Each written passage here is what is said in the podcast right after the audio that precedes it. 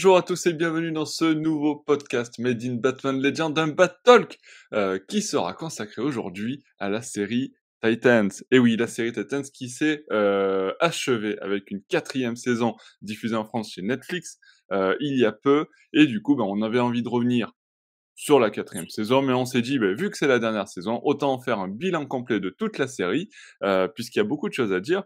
Euh, nous n'avons pas forcément eu les mêmes euh, appréhensions de chacune des saisons, euh, c'est peu dire, et euh, du coup, bah, on va pouvoir parler un petit peu de tout ça. Euh, en préambule, bah, avant de, de, de, commencer ce podcast, je vais accueillir l'équipe qui est avec moi. Moi, c'est Nico, et je suis accompagné par trois autres membres de la team Batman Legend, avec Siegfried. Tout le monde mais aussi Bruno. Hello. Et enfin Benoît. Coucou à tous. Alors, euh, nous sommes euh, du coup réunis pour parler de Titans. Alors, euh, petit préambule sur la série, effectivement, c'est une série qui a été lancée en 2018 à la base sur la plateforme de streaming DC Universe, qui est ensuite devenue HBO Max euh, et euh, qui va devenir Max. Bon, bref, ça c'est pour le côté technique. Et puis, c'est une série qui a été drivée par Greg Berlanti, Akiva Goldsman ou encore Geoff Jones, euh, qui euh, décidément est très présent dans les séries télé, j'ai l'impression. Euh, et puis on retrouve en tant qu'acteurs principaux Brenton Thwaites, Anna Diop, Tegan, Tegan Croft, pardon, ou encore Ryan Potter. Euh, bon, je ne vais pas tous les citer parce qu'il y a beaucoup, beaucoup de monde sur la série, mais on va dire les principaux. Euh, voilà un petit peu pour la présentation de la série. Et euh, pour vous rappeler un petit souvenir, on va dire audio de Titans, et eh bien ça donnait ça.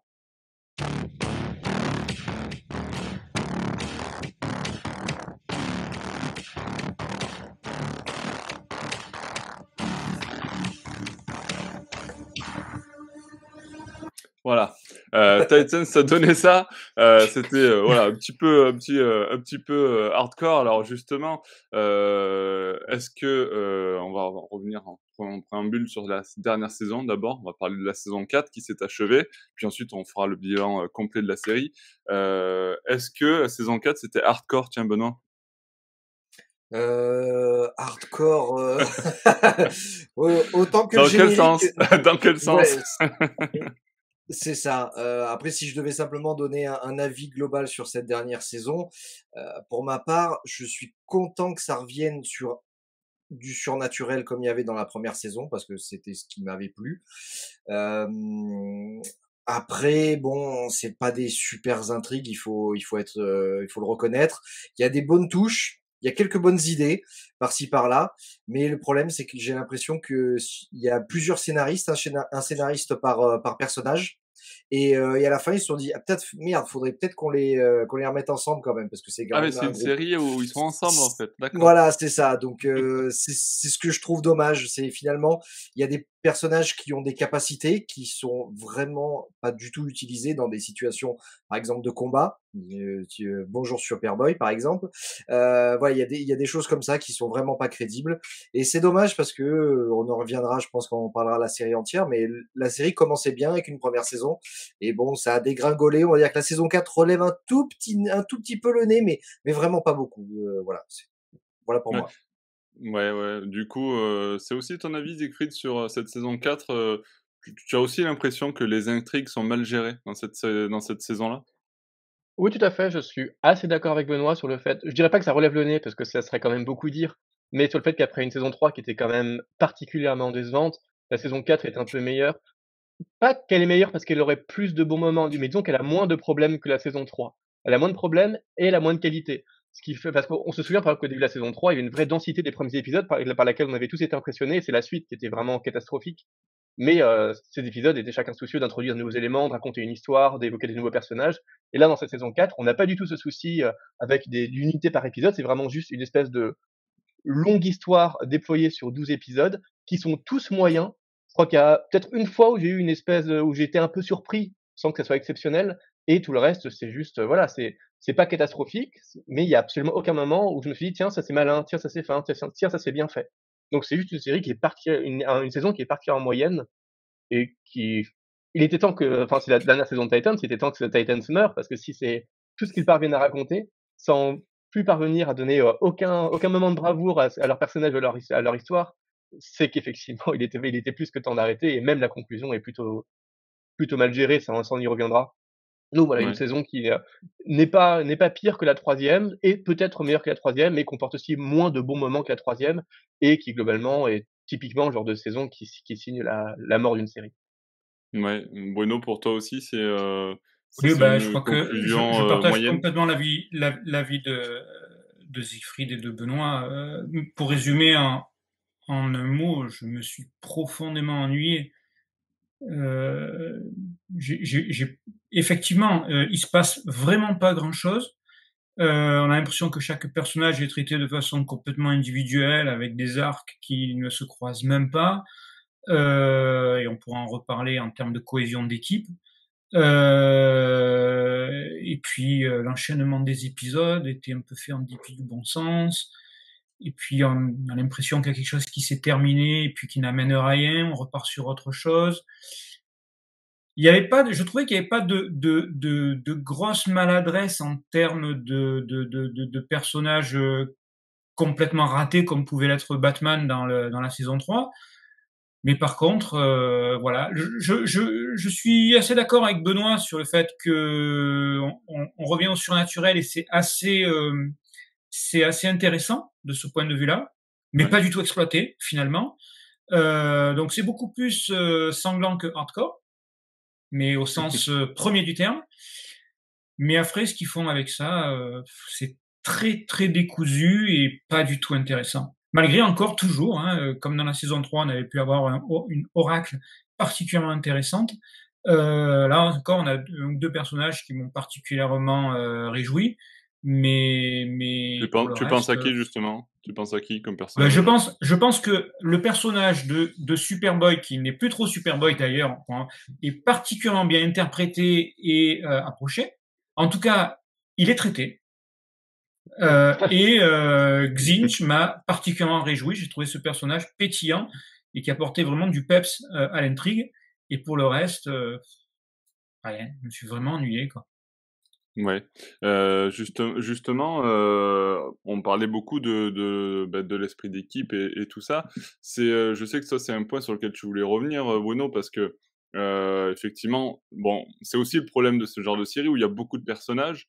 Bon, Benoît l'évoquait en disant effectivement chacun des personnages a un petit peu ses intrigues ses sous-intrigues et puis ensuite il faut réussir à réunir tout ça dans un seul, dans une seule, histoire, quoi.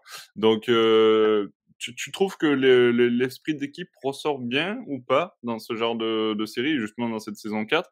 Est-ce que, heu, justement pour la conclusion de la série, ils ont réussi, heu, peut-être enfin à réunir l'équipe ou heu, toujours pas? J'ai envie de dire, pour spoiler un peu les autres saisons, mais bon, on en avait parlé dans d'autres podcasts, mais Bah et s'ils l'ont réuni pour leur faire dire au revoir, c'est moyen, Ouais. quoi, C'est la fin de la quoi. série, c'est la fin de la série. Voilà. Heu, non, c'est pas c'est pas une réunion, c'est c'est on finit pour finir, quoi. Ouais. Il était il était temps que le DCU de James Gunn et heu, Peter Safran arrive pour, heu, pour mettre fin à cette série, quoi. Je sais pas si la c'est série lié au DCU, je achevée pas je suis pas du tout Bah, je persuadé de ça, mais en tout cas, heu la la conclusion s'est décidée à partir du moment où ils ont décidé d'arrêter le DCU, heu, qu'on connaît aujourd'hui, quoi. Je pen je pense Ah, qu'éditorialement, lié. c'est peut-être lié au fait que, voilà, on on arrête, quoi.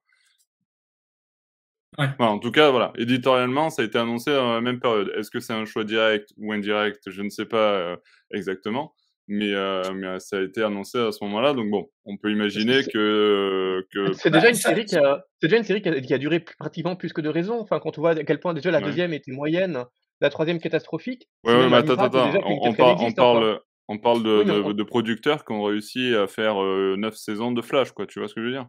Bien sûr, mais Flash, c'est une série qui a quand même une vraie fanbase. Il y a pas de fanbase pour Titans et a on on connaît la vie des séries qui, qui arrivent, qui sont annulées au bout d'une saison, parfois qui ne survivent pas après le pilote. C'est déjà un miracle que Titans ait survécu après 4 saisons, alors que quantité d'autres séries à peu près aussi prometteuses, à peu près aussi médiocres, ont été annulées bien plus tôt. Moi, après la saison 2, déjà, je m'attendais pas forcément à ce qu'il en ait une 3e et a fortiori après la 3e, est-ce qu'ils la renouvellent pour une 4e? Donc pour je vois pas forcément là la preuve d'une décision, heu, prise d'en haut pour mettre fin à cet univers partagé qui en plus n'avait aucun lien avec le le DCU au cinéma. Pour moi, c'est juste que c'est une série qui s'est un peu achevée toute seule et qui a déjà été maintenue sous perfusion plus que de raison. Ouais, c'est vrai que c'est vrai qu'il était temps que ça s'arrête.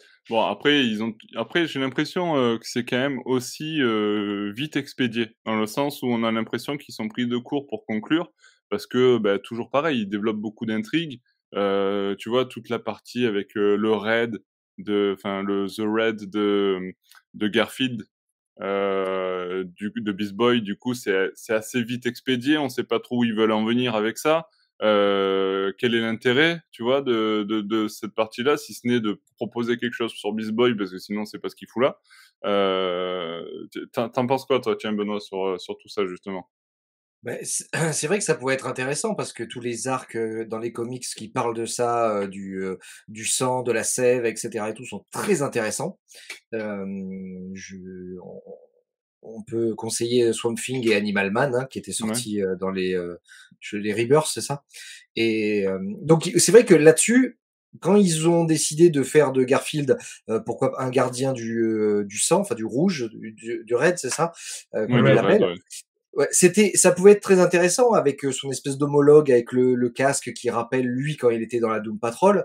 Donc il y a, y a, y a un truc qui est, qui est intéressant. Mais ce qui est drôle, c'est que dans ces parties-là du, euh, de la série, c'est il est où, euh, il est où Beast Boy Oh bah je sais pas, il est passé par une porte et puis il a disparu. Ouais, mais nous on a des trucs à gérer. Ah oui, bon d'accord. Et en fait, il s'en tape complet. C'est ça qui est, euh, c'est pour ça que je disais. en fait, il y a certains d'équipe est moyen quand même. voilà, il y a, y a, certains personnages qui ont été complètement limite mis de côté. Toi, tu t'occupes de lui, toi, tu t'occupes de lui, et à un moment donné, il faut quand même les réunir quelque part.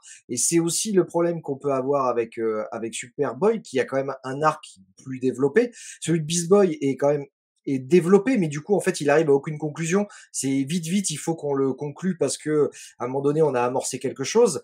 Mais euh, mais finalement, c'est oui, dans le futur, un jour, euh, bah, je, je, je vais m'occuper de mon truc euh, après la série.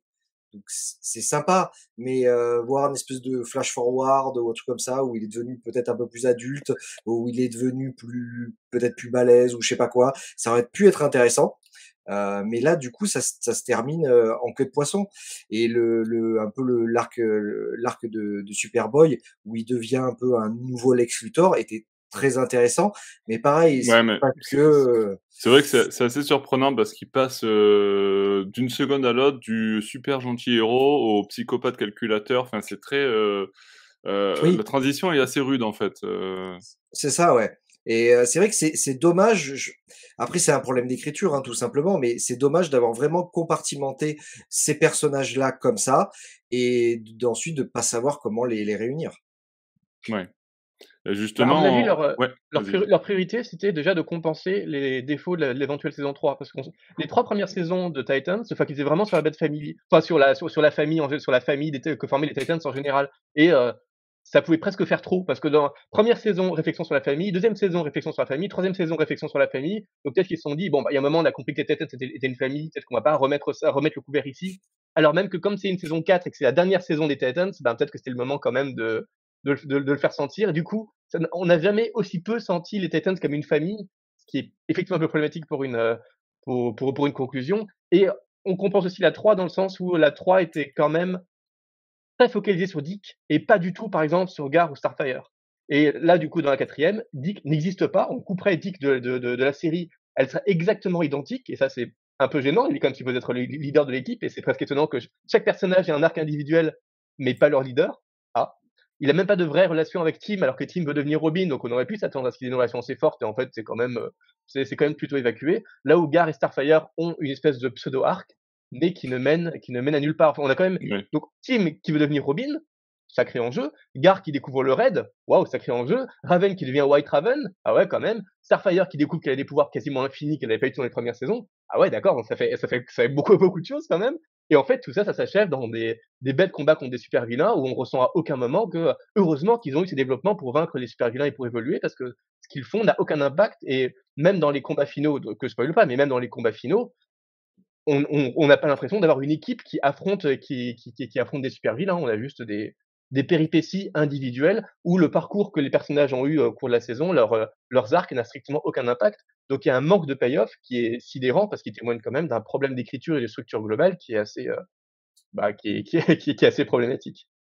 Et d'ailleurs, pour une série qui est supposée être une conclusion, donc à la fin, on a quand même cette espèce de, de, de, heureuse de tous les, de, de, tous les héros, ben voilà, parce qu'il fallait quand même montrer que c'est les Titans, donc ils, ils, ont un repas ensemble, bon ben voilà, c'est chouette, on est content pour eux, mais on ne parvient même pas à évoquer Hank Dove, Wonder Girl, Barbara, Ravager, Damian, enfin tous les personnages qui ont été associés au cours des saisons précédentes aux, Titans, et c'était l'occasion de faire une espèce d'hommage général à, à toute cette famille. Et en fait, ces personnages n'existent simplement pas, ne sont jamais évoqués, n'apparaissent pas dans des flashbacks, ne sont, pas évoqués au moment où on s'attendrait à ce qu'ils le soient dans une espèce de grande conclusion collective.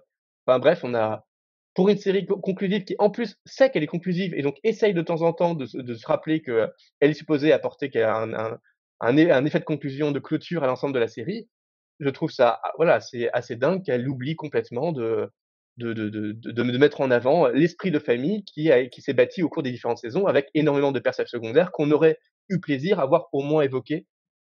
Voilà, on a l'impression qu'ils concluent vraiment pour conclure et qu'ils le font très mal parce qu'ils ont hâte de passer à autre chose. De toute façon, ils ont plus les financements, donc pourquoi est-ce qu'ils s'embêteraient à travailler la série? Parce que de toute façon, ça, ça ne mène à rien, ils sont déjà payés, donc euh, autant balancer ça et puis passer à autre chose. Ok, pour nous. contrat, contrat rempli.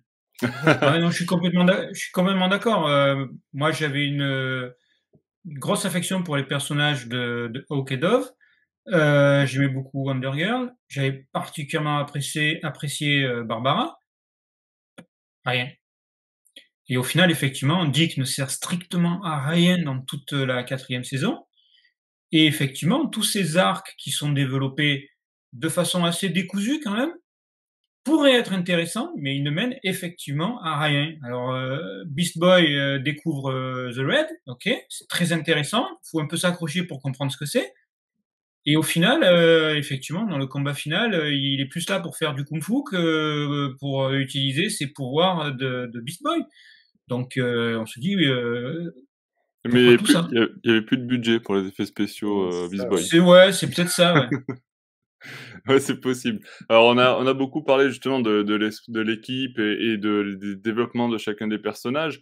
Euh, on peut peut-être revenir aussi sur, euh, on n'a on a pas évoqué, mais sur Tim Drake, qui justement, euh, tu, tu le disais, Siegfried, euh, ben, veut devenir Robin. Euh, moi, j'ai noté notamment une chose surprenante, c'est que Tim Drake, il devient Robin, il gagne son costume de Robin, mais alors sans rien faire. Quoi.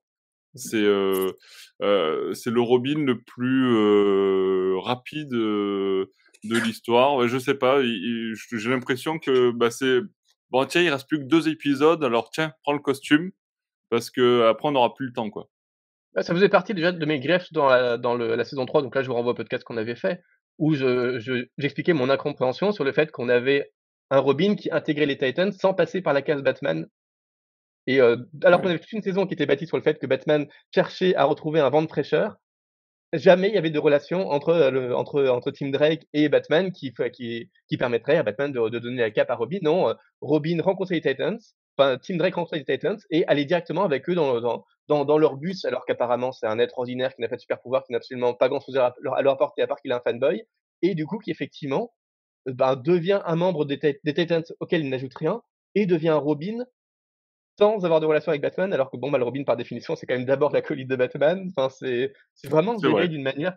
c'est encore une fois pour lui, pour lui offrir un payoff, parce que sinon, il n'a absolument aucune légitimité à être là. Y avoir un Tim Drake qui n'est même pas Batman à la fin d'une série Titans, bah, c'est quand même plutôt embêtant. Sauf qu'il ne passe pas aucun des, aucune des étapes obligées qui, au moins, prouver aux autres qu'il vaut quelque chose, ça serait la moindre des choses, et euh, prouver qu'il fait partie de la Bat Family, quand même, pour un Robin, ça serait pas mal. Mais non, on, on zappe tout ça pour vite sauter la conclusion, et du coup, ça n'a aucun sens. Oui, ça n'a ça n'a aucun sens, effectivement. Effectivement. Euh, après, il y a aussi l'arc euh, pour, pour son développement. Euh, euh bon, on, on, en parlait nous en off, mais effectivement, il y a le côté euh, développement de, du personnage euh, qui vient rebondir sur ce qu'on a connu dans les comics. Alors, ça n'a pas été publié en France, il me semble, mais c'est aux US, avec le coming out de Tim Drake, qui, qui fait son apparition dans la série. Euh, alors le fait qu'effectivement fasse, euh, il fasse son coming out, etc. Ben, très bien, euh, ça, pourquoi pas. Mais par contre, effectivement, là où c'est un peu surprenant, c'est qu'au final, ça n'apporte euh, peut-être pas grand-chose à, à la série et au développement de l'histoire. Quoi. Je veux dire, c'est un peu posé là de manière, comment dire, un peu superficielle. même dans son traitement, on n'y trouve pas forcément d'importance particulière. Bon, on parle souvent dans des séries de quotas. malheureusement, j'ai l'impression que c'est un peu ça, quoi. Euh, c'est-à-dire que ben bon, on n'avait pas trop de quotas, du coup il faut le mettre le quota dans la série, on va faire ça parce que le seul personnage qu'on peut faire c'est Tim Drake parce qu'il y a eu ça il y a deux ans dans les comics. Bon, voilà, encore une fois, euh, voilà, que, nos propos sont pas euh, détournés. au contraire, c'est très bien qu'on ait ce genre de choses pour en parler et pour pouvoir pour pouvoir mettre ça en avant. Mais le, le, le problème c'est pas c'est pas qu'il soit bi ou qu'il soit homosexuel. Le problème c'est son traitement en fin de compte, qui n'a aucun intérêt pour la série et qui n'a aucun intérêt d'être là. Bon, après, si ce n'est les quotas. Et si c'est ça, bon ben c'est la seule bah, explication toute proportion gardée en termes de, de, de, de dimension de série, euh, si on prend Last of Us et ce fameux épisode 3, mmh euh, qui traite de l'homosexualité. Oui, on n'est pas, sur pas sur la même profondeur du traitement, effectivement. On n'est pas sur la même profondeur du traitement, et, mais là, pour le coup, ça sert l'histoire avec une puissance euh, assez phénoménale. Ouais. Euh, et cet épisode 3 de The Last of Us, pour moi, c'est l'un des épisodes les plus réussis de, a ah, longtemps en termes de série télé. Quoi. Très clairement. Après, euh, hormis l'orientation sexuelle, quelle que soit celle de, de Tim Drake, Le, personnage le personnage en lui-même, et euh, il n'est pas du tout intéressant. Non, euh, À part à deux trois scènes peut-être où, où, il aide les Titans, mais sinon, il, à part, euh, à part mettre un personnage parce que peut-être il en fallait un, mais sinon son personnage n'a pas d'intérêt. Euh, je rebondis un petit peu sur le sur son, son copain qui est qui est à Starlab. Même tout ce passage dans Starlab qui aurait pu être intéressant. Déjà ils arrivent dans Starlab et ils sont connus. Tout le monde sait qui c'est, euh, leurs identités secrètes sont connues de tout le monde qui sont qui travaille à Starlab c'est quand même aussi particulier en termes de traitement. Mais voilà, il y, a des personnages comme ça qui, qui sont là juste pour actionner, faire des actions, qui sont pour actionner des boutons, mais pas l'intrigue finalement. on, je suis sûr qu'on enlève cette intrigue-là, ça change rien à l'histoire. Ah finalement, c'est un peu le problème. Est-ce que c'est pas parce qu'il était tellement fade que les showrunners se sont dit tiens, pour lui donner de l'intérêt pour en faire un personnage, on va lui donner ce côté homosexuel parce que du coup, ça, au moins, ça lui donne un relief que sinon il n'a pas. Mais sauf que conférer une identité sexuelle, à, une orientation sexuelle à quelqu'un, c'est pas une manière de le caractériser. Ça devrait être fait de façon organique. Après, je suis pas tout à fait d'accord avec ce qu'on a dit parce que pour moi, que ça n'ait pas d'intérêt forcément dans l'intrigue, c'est pas très grave. Justement, je trouve ça chouette que des personnages puissent mmh avoir une, une orientation sans que ça soit forcément le pivot de l'intrigue.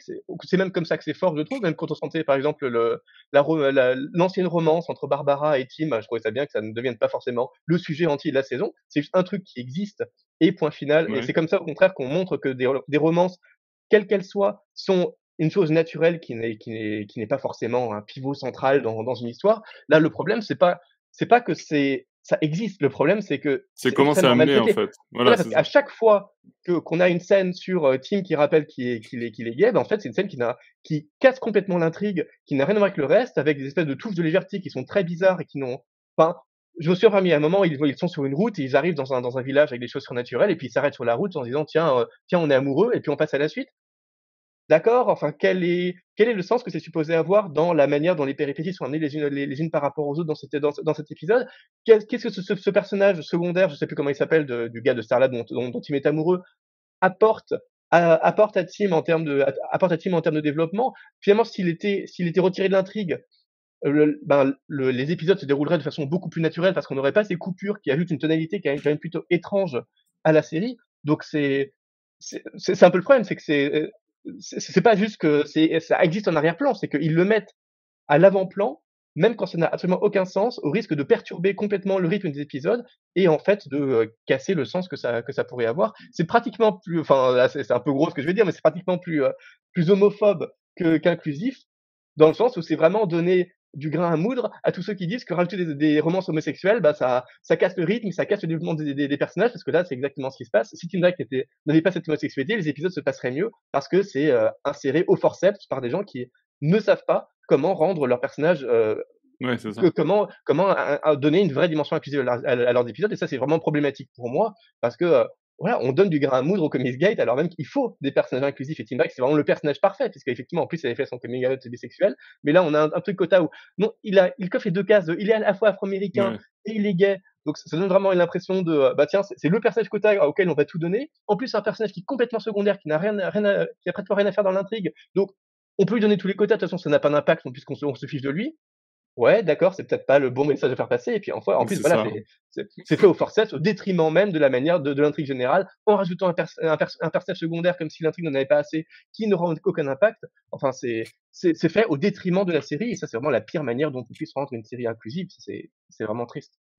Ouais, tout à et pour rebondir, pour rebondir sur la romance, enfin sur la romance passée entre Barbara et Dick dans la saison 3, elle a l'intérêt pas seulement d'être évoqué pour euh, rappeler euh, certaines versions des comics, mais l'existence même de cette romance vient parasiter la relation entre les deux, en particulier du fait que Barbara est le commissaire de police de Gotham et que de fait, elle a géré une situation problématique avec les actions de Dick. Et que leur relation vient parasiter ce, vient parasiter euh, l'action même de Barbara en ce sens-là, ça, avait un intérêt. Je dis pas que c'était euh, un gros scénario, mais ça avait un intérêt. Ouais, tout à fait, tout à fait. Bah, c'est un petit peu le problème de cette série. Il y a beaucoup d'éléments, euh, et ça, c'en est un parmi d'autres, hein, qu'on a soulevé depuis le début de, ce podcast, qui euh, sont ajoutés un petit peu comme ça dans, la, dans, la, recette, mais qui au final n'apportent pas grand-chose et en tout cas sont un petit peu poussés là au forceps. on n'a pas évoqué, les amis, le, l'antagoniste principal de cette dernière saison. J'aimerais qu'on en dise un petit mot peut-être.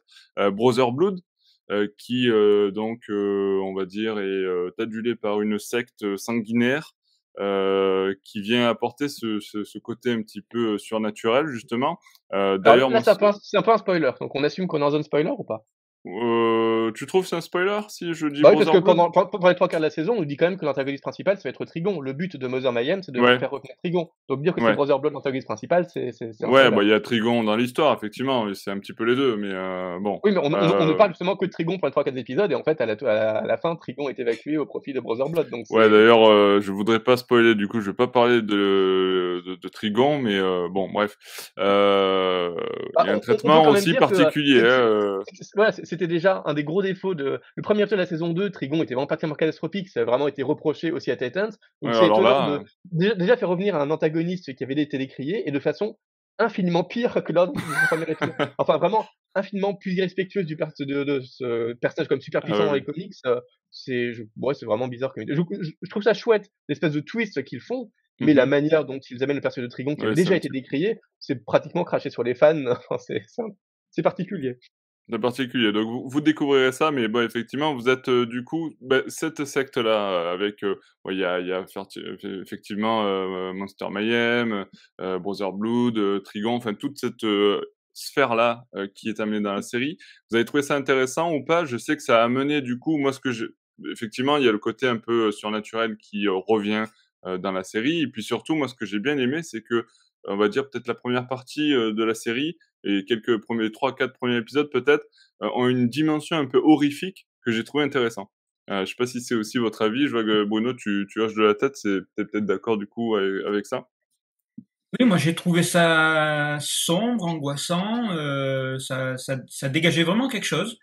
Euh, c'était, comme je dit, c'était pas hardcore, mais c'était assez sanglant.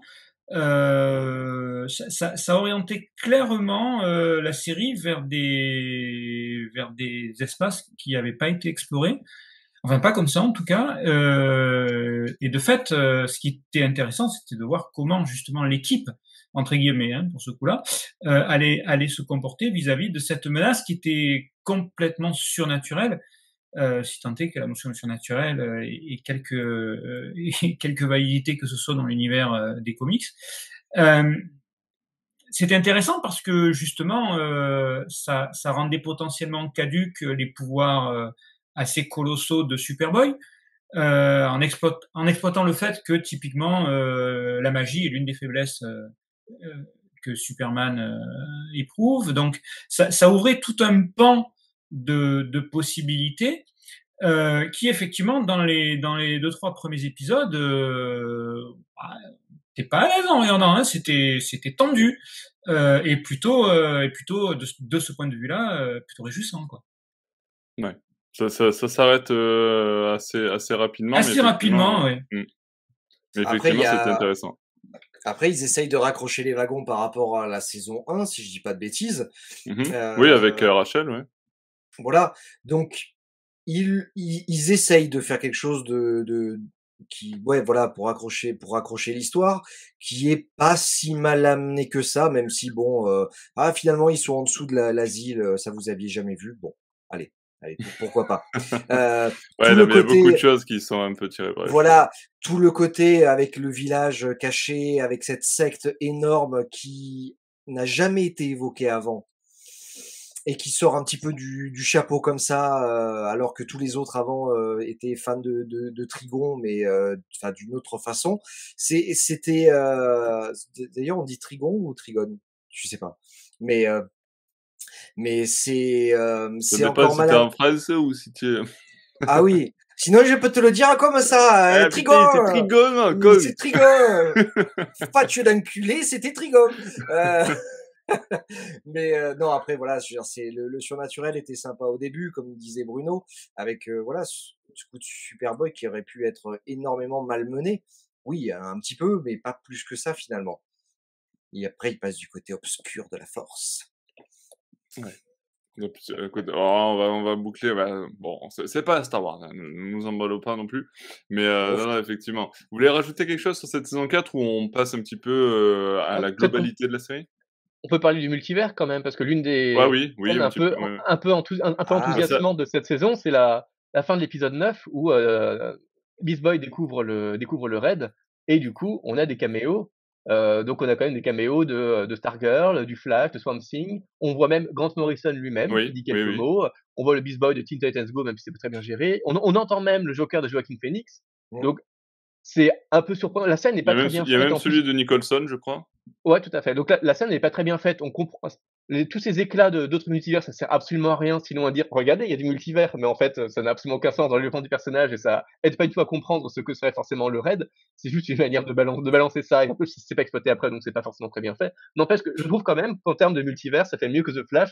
Là, je vous renvoie à ce qu'on avait dit dans le podcast sur The Flash, justement, sur le multivers, où euh, c'était extrêmement cantonné à quelques caméos spécifiques et pas du tout aux caméos qui avaient du sens. Enfin, ne pas mettre Grant Gustin dans les caméos de, du Flash, par exemple, ça avait aucun sens. Là, au moins, on essaye de faire quelque chose qui, qui est surprenant. Enfin, on s'attend pas du tout à voir euh, Grant Morrison ou Swamp Thing ou Teen Titans Go ou ouais, je vois Joaquin Phoenix dans là c'est là c'est ça c'est du vrai multivers, c'est une vraie manière de dire que le multivers c'est c'est immense. Donc au moins il y a cette dimension là qui est qui surprend et rien que être surpris dans un moment d'une d'une série qui est quand même globalement euh, aussi médiocre, c'est c'est déjà bien surtout après le, la catastrophe qui était The Flash de ce point de vue-là. Donc ma foi, c'est déjà je sais pas ce que vous en avez pensé mais enfin moi ça m'a un petit peu enthousiasmé oui. même si c'était pas très bien fait. Oui, oui c'était bon, c'était c'était on va dire euh, plaisant. Ouais. Ah, bon pour, point. Pour, pour, pour, rajouter, vas-y, vas-y Benoît. Pardon. Non, non, c'était juste dire que c'était un bon point. Euh, ouais, je suis d'accord avec Siegfried. Et, et, moi, je voulais rajouter aussi un autre bon point pour cette série, parce que j'ai trouvé quand même la performance de l'acteur assez intéressante. C'est le jeu de Joshua Orpin, qui, qui joue Superboy euh, Connor. On faudrait mm -hmm. plutôt l'appeler Connor que, Connor que, que, que Superboy sur ce coup-là. Mm -hmm. Euh, qui est d'une ambivalence assez remarquable et qui la joue très bien. Et moi, j'avoue que déjà sur les saisons précédentes, son personnage, la façon dont il était joué, un peu au début un peu enfant, puis qui se découvre, et là qui, qui tombe, euh, qui, qui, explore, puisque spoiler, mais euh, Superboy, c'est euh, un demi-clone de Superman et un demi-clone de, de, de, de, Luthor. Bon là, ils explorent plutôt la face euh, Luthor, eh ben moi j'ai trouvé que ça fonctionnait pas mal du tout et qu'il le jouait très bien. Et moi j'ai trouvé assez impressionnant dans son dans son trip Luthor quoi. Euh, j'ai plus trouvé impressionnant que l'apparition du de, de, Luthor au début de la de la de la saison d'ailleurs. Euh, ouais, ouais. ouais. Comment vomir sur un personnage connu euh, Au moins l'intérêt c'est qu'on leur pardonne parce qu'effectivement ils le remplacent plutôt bien par cette idée de faire de Superboy un nouveau Luthor, donc ça c'est pas mal, mais euh, Faire, faire, faire, intervenir Lex Luthor pour ça, franchement, pendant les trois quarts de la série, je me suis dit, il y a forcément un truc, en fait. Oui, moi, moi aussi. revenir Luthor. J'attendais un but. Ouais. ouais. Lex Luthor tire les cordes dans le fond parce que c'est trop ridicule comme mort pour un, un type comme Lex Luthor. Bah non, en fait, c'est vraiment ça. Ouais, j'attendais le twist moi aussi, ouais, pareil, effectivement. non, mais effectivement, Connor est assez impressionnant. Le, le gros défaut, finalement, c'est qu'ils font subir au personnage de Connor en une seule saison le développement qu'il devrait subir en deux ou trois saisons.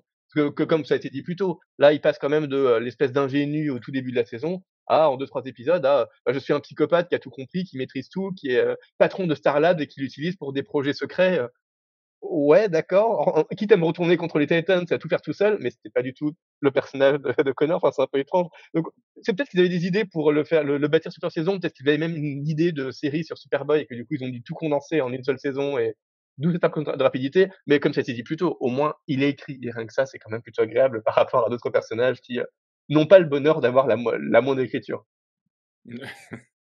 et paf. non, non, effectivement. Bon, du coup, pour conclure un petit peu, on peut conclure peut-être cette, ce retour sur cette saison 4 et basculer un petit peu sur la globalité de la série. et j'aimerais du coup évoquer avec vous quelque chose, c'est qu'effectivement, donc lorsque la saison 1 arrive en 2018 de, Titans, euh, eh bien, c'était à l'époque la première création originale de la plateforme du DC Universe, donc la, de la plateforme de streaming qui est devenue HBO Max depuis. Euh, la série proposait une adaptation de super-héros différente euh, de ce que nous on avait l'habitude de voir sur les personnages de DC Comics à l'époque, c'est-à-dire le Arrowverse, donc The Flash, Arrow, Legends of Tomorrow, etc., avec ces intrigues un peu soap opéra. Donc là, du coup, on avait quelque chose de beaucoup plus sombre, un ton plus sombre, plus nerveux, plus violent, euh, qu'on pouvait plus comparer euh, peut-être aux séries euh, Netflix de Marvel comme Daredevil ou Punisher euh, à ce moment-là.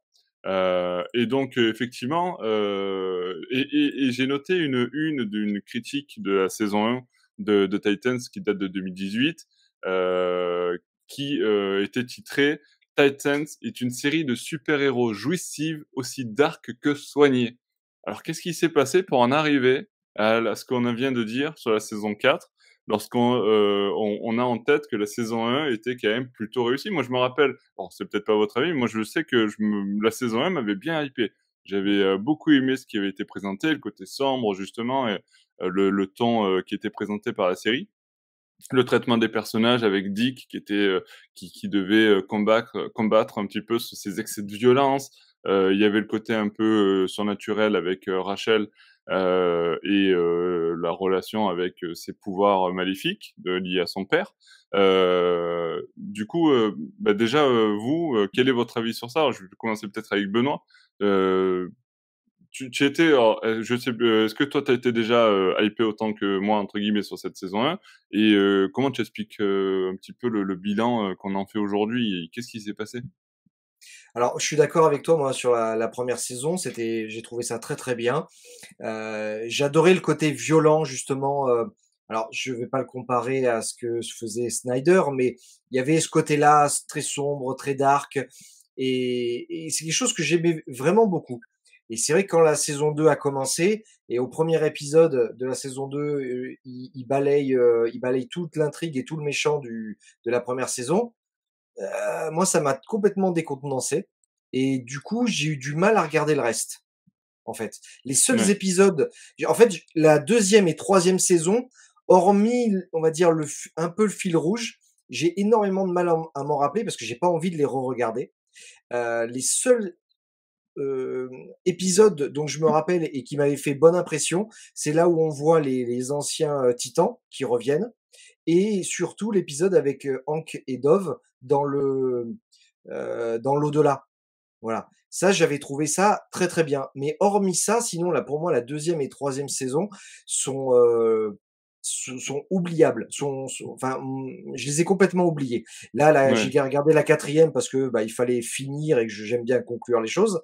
Mais mais voilà, pour moi, la seule chose que je retiendrai de cette série, c'est la saison 1 et surtout, surtout pardon, excusez-moi, c'est le fait qu'ils aient pu développer la série Doom Patrol qui arrive à qui est en spin-off de celle-là et qui est une série qui est 100 fois meilleure que ce qu'aurait pu euh, enfin ce qu'est Titan mais ce qu'elle aurait pu être. Mais euh, voilà. Donc je retiendrai une la, que la saison 1 de cette série pour moi. Ouais. Euh, pour rappel d'ailleurs la saison 2 elle, elle, fait intervenir Deathstroke euh, en, en, antagoniste principal. Et puis la saison 3, c'était vraiment dans l'univers de Gotham avec euh, Batman, on pourra en parler. Euh, Bruce Wayne euh, assez, euh, assez débattu et, et Red Hood notamment. Siegfried, et, et, ouais. l'épouvantail en antagoniste. Et l'épouvantail en antagoniste également, ouais, effectivement. Mais on était vraiment dans un univers très Gotham, quoi. Très Batman.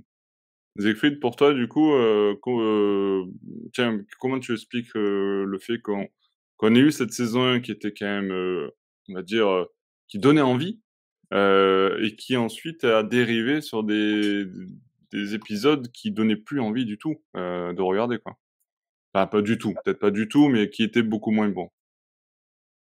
Bah déjà, la première saison était mieux écrite, mais il y avait aussi une curiosité naturelle du spectateur parce qu'on se demandait comment on allait découvrir tous ces différents personnages. Et c'est un peu l'intérêt, c'est que c'est chaque, chaque personnage est découvert un peu individuellement et on se demande donc comment ils vont se regrouper, comment ils vont apprendre à combiner leurs pouvoirs et ça c'est un peu l'avantage, c'est qu'on a comme une extraterrestre, une, une espèce de sorcière, un type qui ne fait que combattre avec des, des, des bâtons, enfin comment est-ce qu'ils vont pas un autre qui se transforme en animaux, enfin les pouvoirs sont extrêmement distincts les uns des autres, donc comment est-ce qu'ils vont parvenir à faire une équipe malgré leur différence de leur différence de nature à eux et la différence de nature de leurs pouvoirs pour combiner leurs pouvoirs et affronter des, des, des, des, méchants ensemble, et ça aboutissait à la construction d'un vrai esprit de famille, et de famille au sens fort, voilà, famille au sens où ce sont des personnages qui n'ont pratiquement rien en commun et qui font se découvrir des points communs au point de, de, s'allier contre des menaces et de former une équipe. Donc c'était quelque chose d'assez, beau et qui était aidé par de vraies intuitions de casting. Enfin, Dick, par exemple, enfin, Brandon Fight en, en Dick, c'était quand même plutôt chouette. Je sais que Jason, c'est un personnage que j'ai beaucoup apprécié, et que j'ai trouvé aussi très bien interprété. En enfin, il y y a beaucoup de, il y, en a quelques-uns qui sont interprétés par des, acteurs qu'on sent peut-être un petit peu moins expérimentés, qui sont chouettes, mais comment ils seraient chouettes dans n'importe quelle série, et d'autres qui sont vraiment de bonnes intuitions très fortes, et il n'y a pratiquement pas de vrais faux pas. Donc rien que ça, c'était déjà plutôt une agréable surprise. effectivement, il y avait euh, ces combats qui étaient assez chorégraphiés, qui étaient quand même plutôt chouettes, et qui évoquaient, comme tu l'as dit, euh, le, notamment le Daredevil de, de Netflix. Donc c'était beaucoup d'agréables surprises, et un ton dark qui était assumé, qui n'était pas juste dark pour être dark, comme ça pouvait être le cas dans certains épisodes de, de Gotham, par exemple, qui était aussi une série qui se voulait dark, mais où parfois c'était ça devenait un peu baroque et vraiment un peu too much. Alors que euh, au début, c'était vraiment c'était dark, mais parce que l'univers exigeait que ça soit dark, parce qu'effectivement, quand tu combats le mal euh, avec, avec, des bâtons, bah forcément, tu donnes des coups et forcément, c'est un peu violent. Ou Jason, c'est un personnage qui par nature est un peu violent, donc forcément, ça aboutit à des choses qui peuvent être qui peuvent être brutales. Donc c'était c'était dark, mais on a l'impression que c'était justifié par euh, par le scénario et par la manière dont les personnages étaient construits. Donc ça, c'était vraiment plutôt chouette. Effectivement, ça finissait par se perdre. Déjà parce que bah, quand tu rates les antagonistes qui sont supposés porter les saisons, c'est c'est dommage. Destro qui était plutôt en demi-teinte, Trigon était hyper maltraité, l'épouvantail n'allait vraiment pas du tout, et ça, ça, je vous renvoie encore au, au, au podcast qu'on a fait sur le sujet. Mais quand l'épouvantail, tu ressens à aucun moment que c'est l'épouvantail et que, et que ça pourrait être une espèce de mix de divers super vilains sans rien de spécifique, bah c'est déjà plutôt plutôt foiré. Quand les pires castings, ce sont ceux des super vilains auxquels on, on, qu'on affronte quand même pendant 13 épisodes, parce que je rappelle que les premières saisons, c'est 13 épisodes, c'est quand même extrêmement long. Euh, 13 épisodes d'une heure, euh, bah, il faut savoir les porter, et là, en l'occurrence, c'était pas le cas. Et qu'en plus, comme on n'avait plus cette découverte des différents membres de la famille, bah, il fallait quand même leur donner un arc, à chaque, un, arc, à chacun, et le problème, c'est que chacun va plus ou moins affronter son arc dans son coin, et du coup, on n'avait plus cette sensation de voir une équipe, mais euh, plutôt euh, divers personnages euh, incapables de s'allier et faisant chacun son dans son coin, bah, ça aide encore moins à les apprécier. Et euh, ça donne encore plus l'impression qu'il y a un défaut d'écriture parce qu'on ne parvient plus à écrire de scènes d'ensemble avec des intrigues fortes capables de, capables de porter cette de famille et la promesse initiale. Donc, c'est, euh, pour moi, c'est ça qui, qui est le problème de la série. C'est qu'au début, on avait une promesse qui était forte et qui était vraiment tenue dans la première saison. Et la promesse de la première, la première saison, qui forcément créé des attentes, se dilue au fur et à mesure parce que, est-ce que c'est fatalement, parce qu'évidemment, la découverte des personnages, bah, tu peux pas l'avoir dans toutes les saisons, donc forcément c'est que la première saison. peut-être que par nature, les saisons suivantes étaient supposées être décevantes parce qu'on n'avait plus cet effet de fraîcheur et des surprises, ou peut-être que c'est juste euh, bah, qu'eux-mêmes ne savaient plus trop quoi raconter une fois les, une fois qu'ils avaient mis toutes leurs idées dans la première saison, et du coup se sont un peu perdus en casting un peu moins bon, en intrigue un peu moins forte, en personnages un peu moins bien écrits, en structure un peu plus branlante, en manque de perspective. Un petit euh, peu tout ça à la fois, ouais. Voilà, sans doute un peu tout ça à la fois, et bah, qui aboutit au catastrophe qu'on a vu, avec une saison 3 qui aurait pu être extrêmement forte, parce qu'enfin on retrouvait une intrigue vraiment linéaire qui est dans un seul sens, avec des personnages qui étaient supposés être plus ou moins ensemble, tout ça autour d'un univers de Gotham, donc ça aurait pu aboutir à beaucoup d'idées intéressantes, et en fait c'est un forage complet, puis à cette saison 4 qui ne parvient plus du tout à raconter quoi que ce soit sur la famille, enfin voilà, on, on sent une série qui, qui, qui était qui était formidable au début parce qu'elle avait l'air vraiment très forte, et qui finalement montre à quel point elle se, elle se délite de façon très brutale de façon vraiment radicale euh, assez rapidement pour aboutir à ce truc qui n'a plus aucun sens euh, dès la saison 4. Ouais. Alors justement, euh, Siegfried, dans, dans tes explications, tu, tu évoquais le fait que certains acteurs plus ou moins expérimentés euh, avaient été approchés. J'aimerais revenir avec Bruno sur un, acteur qui pourtant est plutôt expérimenté, euh, mais euh, qui a interprété un Bruce Wayne euh, assez décrié. Tu, es-tu revenu euh, de ce qu'on avait dit dans le podcast sur la saison 3 de, Titan sur, sur ce Bruce Wayne et ce Batman-là? J'ai eu l'espoir qu'ils qu'ils arrivent à corriger le tir sur la saison 4 avec euh, un caméo, mais dans le sens euh, positif du terme, de Ian Glenn qui pourrait, qui aurait pu revenir pour euh, apporter euh, le petit coup de patte qui aurait permis de les, de les, de les sortir de, de la panade euh, scénaristique et, euh, et, euh, et criminelle dans laquelle ils étaient, ils étaient embarqués. Euh, c'était pas le cas. Il leur offre un bus, hein, s'il te plaît. C'est un sacré caméo. Il leur offre un bus quand même. Il change ouais, tout. Avec une voiture. Ouais, avec une Ah, voiture ouais. Bon, euh, non, c'est, c'est. De toute façon, moi, je, je pense que à, un certain moment, euh, on a des acteurs qui sont plutôt bons, alors qui ont plus ou moins d'expérience. Et le problème, je pense qu'il vient pas tant des acteurs, il, il vient de la, de la direction que l'on donne. Ian Glenn, il était excellent dans Game of Thrones. Il était à mourir euh, de honte dans Titans il n'est pas exploité, il n'est pas défini, il n'est pas dirigé. il- voilà, c'est un acteur. Euh, on parlait de, on parlait de, de, de dans un autre podcast, on, on parlait du meilleur Batman euh, et on, on, on avait parlé, on avait évoqué euh, comment il s'appelle? Euh, le Batman de Nolan, c'était Christian Bale? Christian Bale? Christian Bale, qui lui est un acteur pro. Mais bon, il est dirigé par Nolan. Quand Nolan dirige, euh, quand Nolan dirige euh, Bale, ça donne euh, The Dark Knight. Bah, quand les scénaristes et, les, les, les réalisateurs de Titans dirigent Ian Glenn, ça donne ça. C'est pas un problème de choix d'acteur ou d'interprétation. Je pense c'est un problème d'écriture.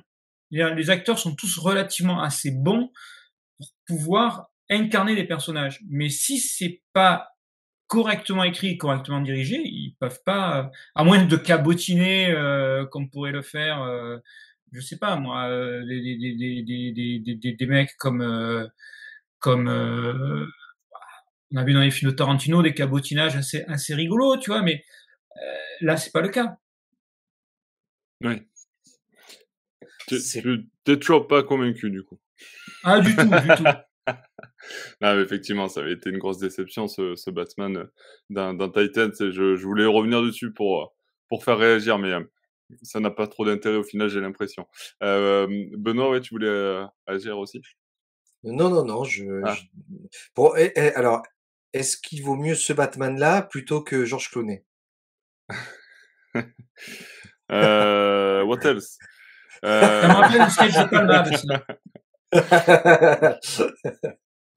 Non, non, mais bon. Alors justement, euh, on sait que Batman n'est pas forcément réussi. Et tiens, Siegfried, j'aimerais te poser une question. Est-ce que tu as euh, l'impression avec Titans que c'est une série qui, euh, bon, a beaucoup de personnages, mais est-ce que tu penses que c'est une série qui rend hommage à ces personnages, justement? En, en- sans, sans parler de Batman, les autres.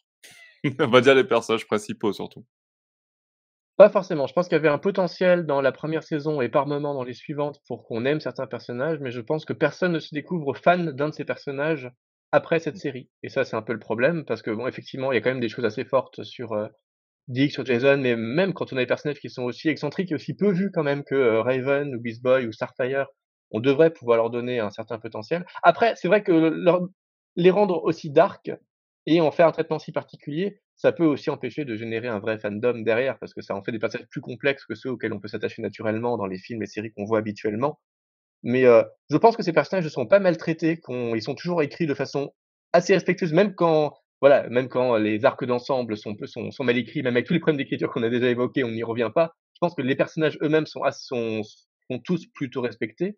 Vous me contredirez peut-être sur un exemple ou deux, mais le- globalement, j'ai pas, j'ai pas ressenti de vrais problèmes sur les personnages, même quand ils font quelque chose de totalement excentrique, ce Superboy, qui ne ressemble à rien des comics, bon, on est quand même plutôt content parce que pour le coup, il y a un effort d'écriture sur ce personnage qui montre un vrai développement. Donc, je pense que les personnages sont respectés et il y a une volonté au moins de, bah, de les traiter correctement sans leur rendre hommage non plus. Je pense que là, le mot est trop fort parce que, voilà, pour leur rendre hommage, il faudrait pas juste qu'ils soient respectés. Il faudrait les inclure d'une façon intéressante dans une intrigue globale qui leur donnerait à chacun une vraie place et un vrai sens. Et ça, c'est ce qui manque. Les personnages, eux, existent bien, mais ils ne trouvent pas leur place dans un vrai beau tableau d'ensemble qui euh, serait ce qu'il faut pour leur rendre vraiment hommage au sens fort du terme. Oui. C'est aussi votre avis, euh, tiens Benoît, euh, euh, sur, sur ces personnages-là? Tu, moi, je, vas-y, vas-y. J'allais dire. non, je suis, je suis plutôt d'accord avec Siegfried. Moi, le, le personnage, alors je veux pas paraître misogyne, mais du tout, mais c'est pas du tout mon, mon, but. Mais pour moi, le personnage qui le moins bien écrit parce que il y a tellement de différences avec le comics que j'ai eu un peu de mal. C'est le, personnage de Starfire. Autant l'actrice joue pas mal, joue, joue bien. Elle, après, elle suit la direction et le scénario qu'on lui donne. Mais c'est vrai que voilà, par rapport euh, par rapport aux comics ou euh, surtout quand on lit par exemple euh, ce qui est dans les Outlaws ou, ou choses comme ça, euh, c'est vraiment c'est vraiment très différent et moi je m'attendais je m'attendais à une Starfire qui qui qui, qui sache qui elle est quoi et ce, tout ce, ce truc du de, de, jamais savoir qui elle est vraiment et toutes ces, ces intrigues un peu secondaires là-dessus j'ai trouvé que c'était épuisant et, et, pas vraiment si significatif que ça si intéressant. Ouais moi je trouve que il est très brouillon ce personnage au final. Mmh. parce que on sait jamais trop vers où ça va on euh, enfin, je, sais pas, je la trouve très brouillon, quoi, euh, en termes de développement. Euh, euh, sur, sur, sur Starfire, effectivement. Euh, Après, moi, ouais, vas-y, vas-y. Ouais, pour moi, elle n'est pas développée, en fait. Ouais. Tout simplement. Euh, par contre, moi, je trouve que la série, en termes d'interprétation et de caractérisation des personnages, elle est globalement, sur les quatre saisons, surtout sur les deux, trois premières, ce n'est pas forcément étonnant, euh, et même sur la, sur, la, sur la quatrième, je le disais tout à l'heure, elle est un peu sauvée par les personnages entre guillemets secondaires. Que pour beaucoup, j'ai trouvé excellent. Alors, je vais me répéter sur Ankedov. Oui, mais justement, je, je l'ai dit tout à l'heure. Ouais. Parce que la saison 1, elle, elle, elle a pour intérêt, au-delà de sa violence, elle a pour intérêt principal de montrer la difficulté de monter une équipe. Et c'est en particulier difficile vis-à-vis de la relation avec Hank et Dove, où il y a des lourds passifs. Mais l'intérêt euh, de, de l'équipe, l'intérêt de la cause, etc., euh, passe au-delà de ça et, euh, et la mayonnaise prend. Elle prend pour l'équipe et puis elle prend aussi pour le spectateur. Euh, le personnage de Barbara est particulièrement interprété avec énormément de respect à la fois pour pour le personnage de Barbara en tant que tel, et puis pour euh, le côté euh, le côté de la performance de l'actrice. Euh, je veux dire, moi, j'ai trouvé ça une très très belle surprise. Euh, sans qu'il soit vraiment secondaire, j'ai déjà parlé de Superboy, euh, Xinge sur la saison sur la saison 4. Ce sont des personnages qui euh, ont amené une étincelle alors, Ankedov, c'est plus qu'une étincelle, c'est quand même une, flamme assez intense de, de conflits, de, de, de, de torture intérieure, de, de... Bon, Xinj, elle est beaucoup plus pétillante, mais je trouve qu'il y a vraiment des personnages qui, qui tirent leur épingle du jeu, mais c'est pas les personnages principaux. Ouais. Qui finalement sont assez fades, je le trouve. Ouais. Ouais, ouais, mais, mais justement, euh, on parlait de Hank et Dove, il y a quand même pour, euh, pour Hank euh, beaucoup de développement aussi sur le personnage, euh, parce qu'on revient sur son passé, sur ce qu'il a vécu plus jeune, etc. Il y a quand même euh, toute une, une trame comme ça qui est développée sur euh, sur son histoire euh, de, d'enfance, on va dire. Euh, voilà. Et ça sert l'intrigue, ça sert la caractérisation du personnage. C'est intelligemment oui, On comprend du coup sa violence ou ce genre de choses. Mm. C'est peut-être ce qui manque à la série d'ailleurs, c'est que pour une série Titans, on évoque assez peu le passé alors que forcément, une nouvelle équipe de super-héros, ben, ça se greffe dans une temporalité où il a existé d'autres plus grands super-héros. Et à part évoquer de façon gentillette Superman dans trois épisodes ici, ou la très mauvaise image de, de Batman dans la, dans la saison 3, bah, les seuls personnages à représenter un peu ce passé des super-héros, c'est Dove, donc ça donne une dimension qui est chouette et qui est très bienvenue dans une série Titans. Mais c'est vrai que on aurait pu avoir une chouette, euh, une chouette saison avec d'autres super-héros euh, canoniques, peut-être euh, peut-être vieillis, qui pourraient contester la place des Titans et comment les Titans prouvent à cette génération qu'ils sont légitimes à porter ces combats, parce que ça c'est fondamental dans les comics aussi. Toute la guerre des Titans, c'est comment est-ce que cette équipe où finalement c'est que les sidekicks et les enfants des vrais des vrais super-héros entre guillemets prouve à ces vrais super-héros qui sont aussi une équipe qui n'est peut-être pas aussi digne que la JLA, mais qui a peut vraiment apporter quelque chose au monde. Et c'est certainement l'enjeu principal des Titans. Enfin, leur raison d'être, c'est voilà, comme on réunit tous les tous les sidekicks qui sont un peu frustrés d'être que des sidekicks pour en faire une vraie équipe. Et perdre ça dans une série Titans, c'est un peu dommage. Donc évidemment, il y a un manque de budget qui fait qu'on peut pas faire apparaître euh, euh, bah, les Green Arrow, Green Lantern, Superman et Batman dans tous les, dans tous les épisodes ou le Flash ou, même à l'échelle d'une saison. Mais euh, travailler ce passé, ça aurait pu être intéressant. Et du coup, on retrouve un petit peu ça dans Enquête d'Oeuvre. Et on a c'est une des raisons pour lesquelles ça fait que c'est, on est content aussi que ces personnages existent parce que ça, ça évoque quelque chose qui aurait pu être encore meilleur et donner une vraie légitimité. Et euh, ça aurait pu faire finalement une vraie saison de Titans à part entière. Oui. Oui. Tout à fait. tout à fait. Tout, à fait, tout à fait. Euh, alors, bon, on approche de la fin de ce podcast, hein, presque une heure d'ailleurs d'enregistrement. Euh, et euh, ben, pour conclure, euh, à moins que vous ayez quelque chose que vous voulez rajouter, qu'on n'a pas évoqué, mais sinon pour conclure, je voulais conclure avec une question que j'aimerais vous poser, les amis. Alors je sais que Benoît y a un petit peu répondu en partie tout à l'heure. du coup, je vais commencer avec toi et puis on, enchaînera. c'est auras-tu envie de revoir cette série plus tard avec nostalgie ou pas? Non. Non, non. à, la rigueur, peut-être la, première saison. de ce que tu disais tout à l'heure. Mmh. Voilà, comme c'est pour moi, c'est exactement la même chose que si un jour je devais revoir Arrow. C'est les quelques premiers épisodes où il est, il est dark, il est violent, etc.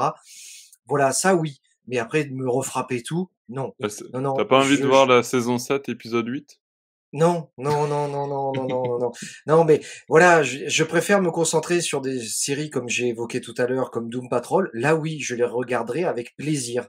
et voilà, c'est quelque chose qui, qui a vraiment été développé, où c'est vraiment très bien écrit. Il y a eu un effort qui est fait là-dessus. Non, Titan, malheureusement, non. J'ai envie de dire, même si vous aimez les Titans, si vous aimez l'équipe des Teen Titans, regardez la série animée Young Justice qui est une pépite scénaristique d'animation où là vous voyez vraiment les interactions entre les les anciens, enfin on va dire les super héros, les grands super héros comme la Trinité, etc. Avec le développement des, des nouveaux personnages, des nouveaux héros qui démarrent vraiment à l'âge de 14 ans, quoi, 14-15 ans. Là oui, là c'est construit, là c'est. Euh... Mais Titan malheureusement, ça aurait pu être quelque chose de, de bien et bon, voilà, c'est ce qu'on c'est ce qu'on voit actuellement. C'est pas c'est pas mémorable malheureusement. Ouais, même question pour toi, Bruno? Euh, oui, pareil. Je j'irai pas la revoir. Et j'ai une démarche assez parallèle à celle de Benoît. Hein. Euh, je crois que je reverrai assez volontiers euh, les premiers épisodes de pas, pas de Harrow. J'ai beaucoup aimé les premiers épisodes de Harrow, hein, en particulier la première saison et la deuxième aussi. Mais j'avais bien aimé euh, The Flash enfin la série Flash. Bon, au début aussi, hein, ça a dérivé vers le soap opéra. Je trouvais que finalement, elle réussissait à faire l'inverse dans le bon sens que ce que Titans n'arrivait pas à faire. Flash est un personnage seul, mais comme c'est pas intéressant en termes de série, ils ont fait un peu pareil pour, euh, pour Arrow. Euh, ils ont progressivement construit une team autour de Flash. Et ça, ça a fonctionné. Alors, on peut critiquer le côté soap opéra. Euh, moi, il y a des moments très émouvants que j'ai beaucoup aimé euh, dans la série Flash, mais je trouvais que l'idée de partir d'un héros solo et de, de mettre une team autour, et effectivement, c'est une contrainte liée à la série. On va pas faire 22 épisodes pendant 7 ans sur un seul gars. Donc, il y a des intrigues secondaires, il y a des choses, mais ça avait cette construction-là. Et ce qui est frustrant dans, dans, dans euh, Titans, c'est que c'est le contraire qui se passe. On monte une équipe et au final, au bout de deux saisons, ça, ça réagit plus du tout comme une équipe. On a des arcs indépendants qui servent à rien. Ouais. Et ça, c'est très frustrant et ça me donne pas du tout envie de revoir la série. Ok, Zekrid, tu auras le même avis ou?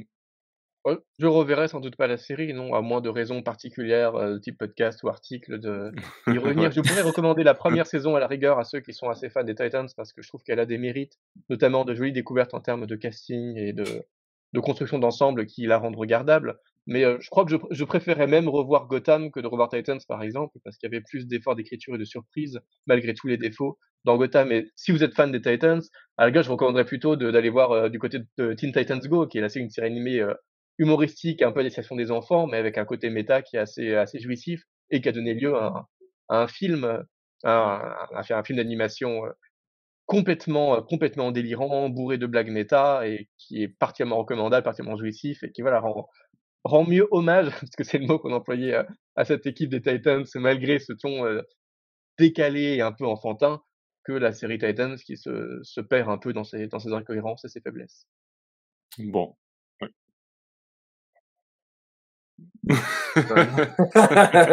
oui, c'est significatif. effectivement, effectivement. Bon, euh, mais du coup, euh, je pense que vous l'avez compris, euh, cette euh, série n'est pas forcément la plus recommandée euh, par notre équipe, mais bon, euh, on a réussi à aller jusqu'au bout de cette série. On aura fait ces quatre saisons et on en aura parlé dans ces podcasts de, de, de review, critique, bilan de Titans. Merci Zécrine, merci Benoît, merci Bruno pour votre participation à ce podcast et merci encore à tous ceux qui nous ont écoutés jusqu'ici, qui ont eu le courage euh, déjà de regarder les quatre saisons de Titans et euh, peut-être et en plus de nous écouter euh, en parler. donc merci à vous et du coup je vous invite à nous laisser vous aussi vos avis sur la série, sur la saison 4, sur la saison 3, sur la saison 2, sur la saison 1, pourquoi pas, de Titans dans les commentaires de cette vidéo si vous êtes sur YouTube ou bien directement sur betonlegend.com ou nos réseaux sociaux, vous en avez l'habitude maintenant. On se donne nous rendez-vous très bientôt pour un nouveau podcast euh, Legend. Et ben, d'ici là, eh bien, comme je dis toujours, à très bientôt pour de nouvelles aventures de Batman. Ciao, ciao, ciao. Salut. Au revoir.